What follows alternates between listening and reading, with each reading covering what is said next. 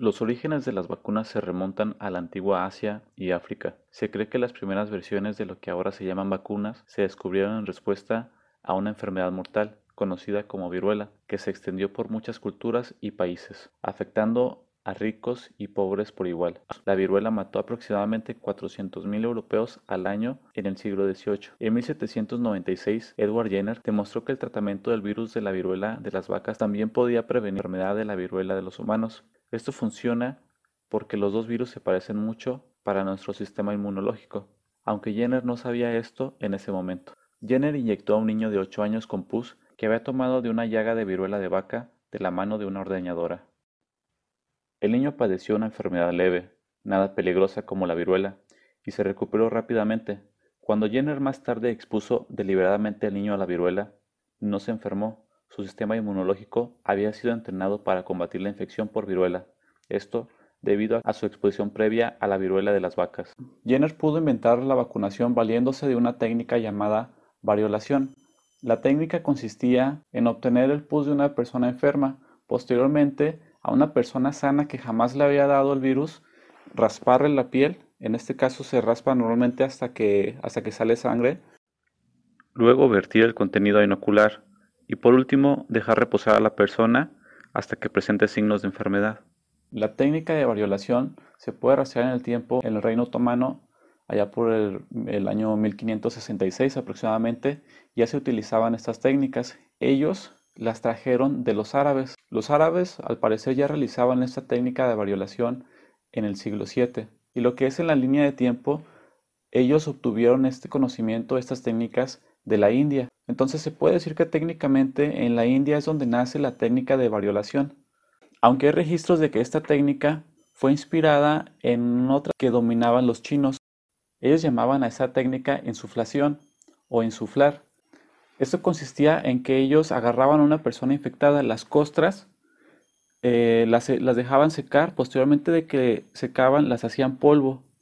Luego este polvo se daba a inhalar a los niños por medio de un tubo. Esta técnica la utilizaban los chinos desde el siglo IV. Entonces, si nos vamos en la línea del tiempo, lo que sería la inoculación se originó en China en el siglo IV. Posteriormente, de aquí se lleva el conocimiento hacia la India, en donde ellos la transforman la técnica de insuflar, que era la de inhalar el, el polvo de las costras, y lo transforman en la variolación. Una vez que en la India la técnica de inocular a las personas se ha transformado de pasar de inhalarlo ahora a colocar sobre una herida donde se hacía el raspado de la piel, este conocimiento posteriormente es llevado hacia los árabes y de los árabes lo obtienen los otomanos, en donde lo empezaron a realizar aproximadamente en el año 1566 y es hasta el siglo XVII aproximadamente cuando llega esta técnica a Europa. En 1768, John Fuster, Hugh Grove y Daniel Sutton empezaron a inocular personas. Inoculaban solo aquellas personas que jamás habían contraído la enfermedad. Luego, un granjero fue inoculado siete veces sin que causara ninguna reacción, a lo que los inoculadores le empezaron a cuestionar, ¿estás tú seguro que jamás has contraído la viruela? El granjero respondió que jamás la había contraído, pero que una vez había enfermado de la viruela vacuna. Incluso este hecho se repitió en diversas ocasiones y todos mencionaban que habían contraído la viruela de las vacas con anterioridad, justo como el primer granjero. Aquí los inoculadores John, Hugh y Daniel no entrelazaron esta, esta información. En 1768 John Fuster aún no estaba en la escuela de medicina, pero al parecer en esos años tenía a Edward Jenner como su pupilo, el cual escuchaba las pláticas de John acerca de los hechos que encontraba. Para esto Edward Jenner creyó que la información que le estaba dando John era valiosa y que valía la pena probar si la viruela vacuna podía ser utilizado en los humanos. Luego de que Edward Jenner hiciera público sus hallazgos, John Fuster le escribió, le dijo que estaba sorprendido de lo que había realizado, pues él creía que sus observaciones no eran valiosas. Entonces el logro de Edward Jenner fue el considerar que las observaciones de John fueran valiosas, posteriormente llevarlas a práctica y por último dar a conocer los resultados haciéndolos públicos. En 1796.